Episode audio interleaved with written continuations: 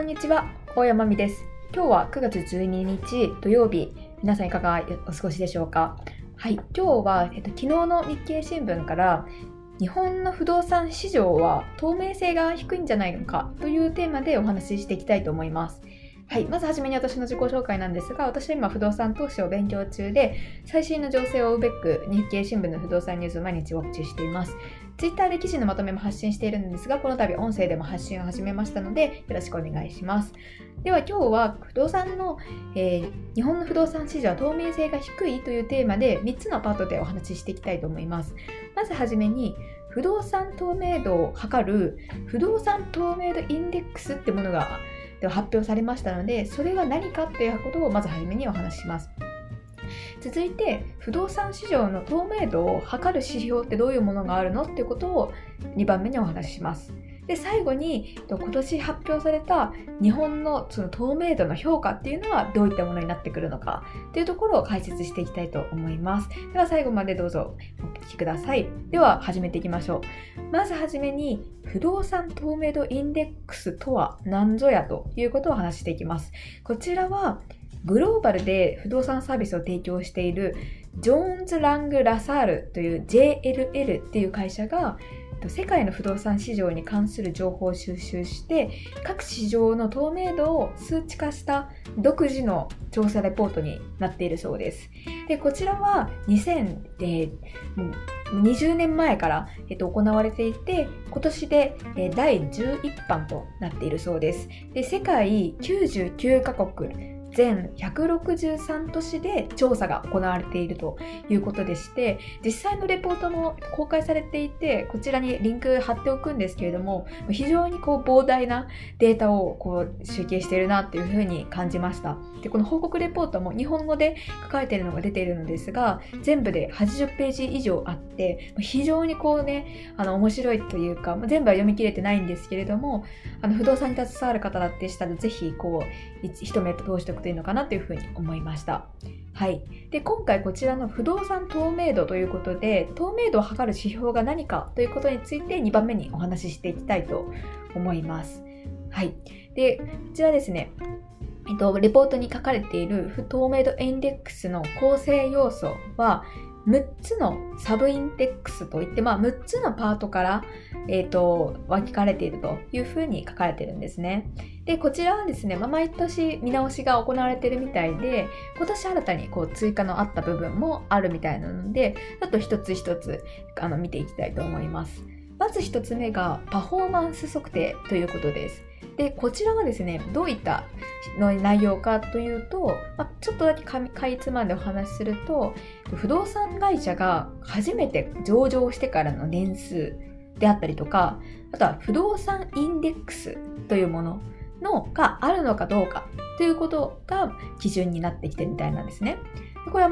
もう30項目ぐらいあるうちのほんのほんの一部分だけお話しているので、詳しくはぜひレポート見ていただきたいんですけれども、はい。このパフォーマンス測定というところは、その、まあ、そういったものが条件になっているということなんですね。で、こちら、不動産投資インデックスって、ちょっと聞き慣れ、私は聞き慣れなかったんですけれども、こちらは、不動産投資のパフォーマンス、つまり、あの、運用実績ですね、の指数ということで、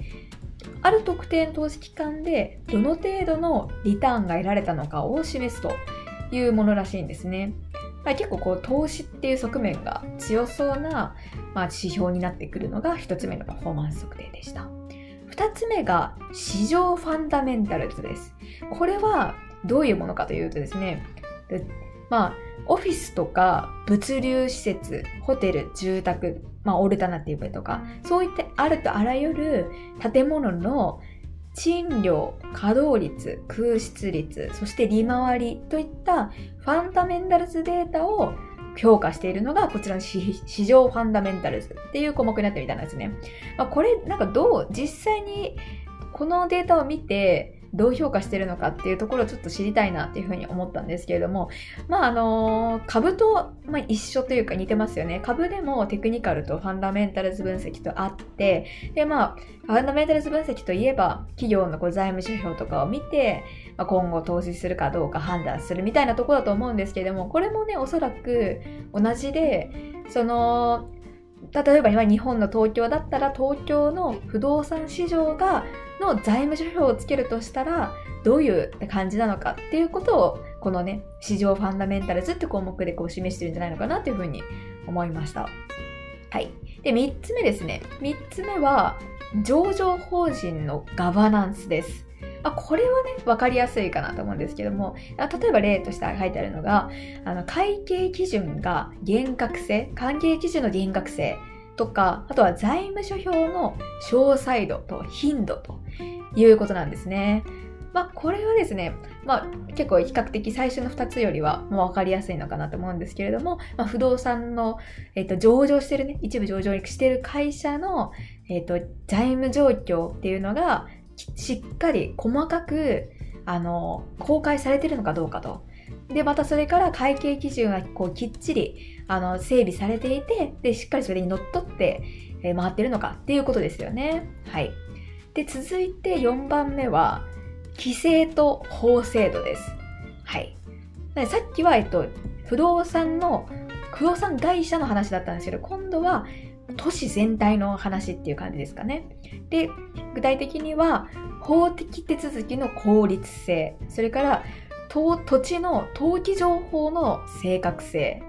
で、あとは不動産ローン規制とか、そういったものがこう入ってきてるみたいなんですねで。不動産ローン規制って何かっていうと、不動産ローンの支払い義務に違反した時の罰則規定がどうなってるかどうかとか、そういった部分だそうですね。はい。これが4番目でした。あと2つあります。で、5番目はですね、取引プロセスです。で、これはどういうものかというと、入札プロセスの公平性、機密性っていうものとか、あとは、もうちょっとわかりやすい例でいくと、教育費ってありますよね。あの、賃貸、こう借りるときに、家賃と、プラスして教育費って言って、こう、アパートとか借りるときは、このアパートの廊下の部分とか、こう共有部分の部分のあの管理をあの毎月あのいくらか支払わなきゃいけないと思うんですけど、その費用の見直しの頻度とか、そういったものがこの取引プロセスっていう項目で評価されてるみたいですね。あとは、不動産業者の職業規範っていうものも入ってきてるみたいなんですね。はい。で、最後です。最後、6番目が、こちらがですね、新しくこう今回追加されたみたいなんですけれども、今、話題のサステナビリティですね。はい、サステナビリティ、まあ、持続可能社会に向けて、まあ、今、エコバッグの廃止、違う、違いますね。ビビニール袋の廃止でエコバッグとか、今もうすごい来てると思うんですけれども、まあ、そういうのをここの指標でも取り入れてるってことですね。で、サステナビリティとしてはどういう項目があるかというと、例えば、えー、建物のですね、新築既存多建築物のエネルギー効率基準の有無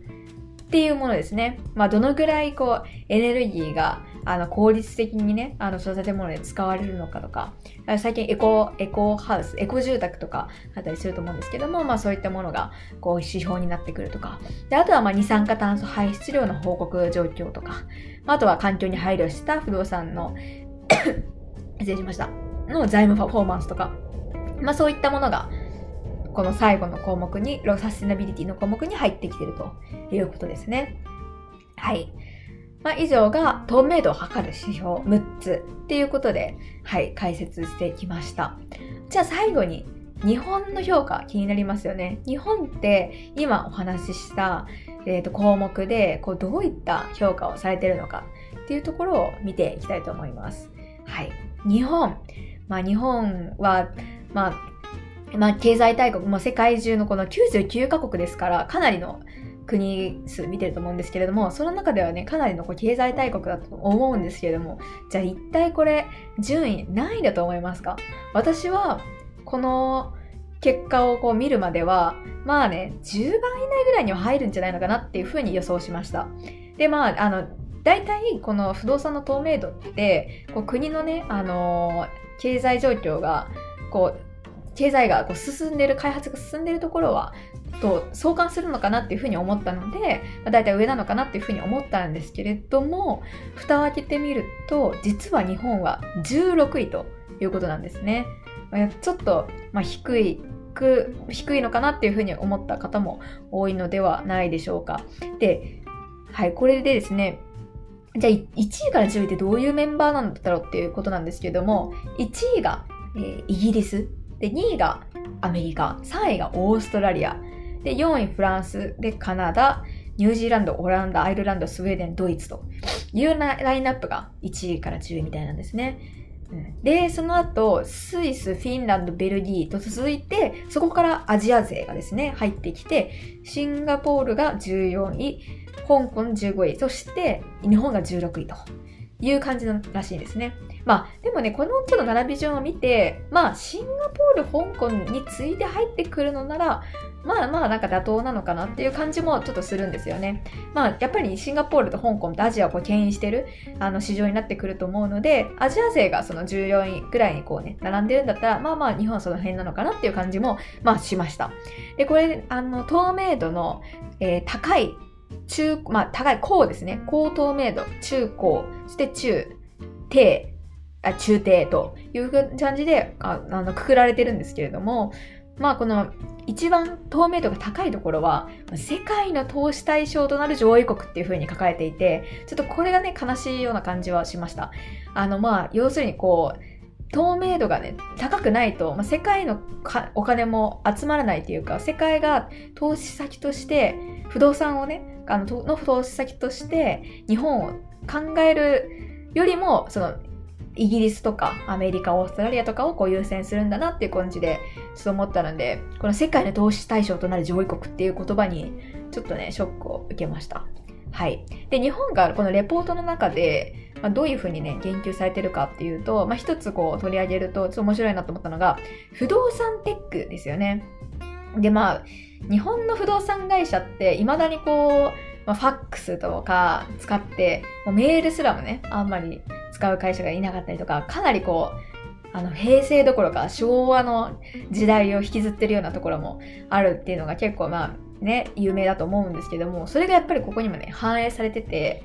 あの、書かれてたのがですね、日本の順位が不動産テックにおいて低いのが大変興味深く、で、これまでも指摘されている非製造業分野でのテクノロジー採用に関する課題を反映していると思われるというふうに書いてあるんですね。やっぱりこう世界基準で見ても日本の不動産テクノロジーってすごい遅れてるしまってるんだなっていうふうにね、これ感じることができますよね。で、その不動産のテクノロジーが遅れてるがゆえに、この透明度、スコアっていうのもこう低くなってしまって、まあ、要するにテクノロジーがね、こう、あの、進んでいればですね、もうみんな、みんなにこう、情報が行き渡って、で、それで、まあ、あの透明度も増していくっていうことになってきますので、やっぱりこのテクノロジーっていうところは大きいわけなんですよね。でなので、この不動産のテックっていうのが、こうね、これから日本でどんどんこう、採用されていって、この不動産透明度、スコアっていうのもどんどん日本が順位を上げていってくれれば、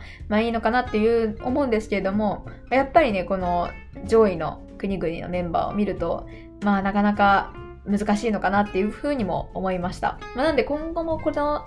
えー、不動産透明で ETEX っていう手法は、これから毎回、毎年発表されていくと思うので、今後も注目していきたいなというふうに思いました。で、あとはですね、あのー、まあ、個人的には、まあ、今後、これから先、中長期的に見て、日本の不動産って、まあ、投資先としてどうなのかなっていうのも、こう一つ、あの、考える、あの、指針になるのかなっていうふうに思いました。で、もしかしたらやっぱり、その、海外のね、不動産物件に、こう、どんどん投資していった方が、今後中長期的に見たら、まあいいっていうのはもしかしたら言えるのかもしれないです。まあただは日本、慣れ親しんだ日本でまずは始めない限りには海外にも行けないとは思うんですけれども、じゃあ海外に投資するとしたらどういう国がいいのかっていう指標を考えるにあたっては、このインデックスっていうのはね、すごくいいんじゃないのかなっていうふうに思いました。はい、それでは今日はこの辺で終わりにしたいと思います。今日は不動産透明度インデックスというテーマでちょっと難しい話だったんですけれども、えー、JLL の出したレポートをもとにお話ししてきました。最後までご視聴いただきありがとうございます。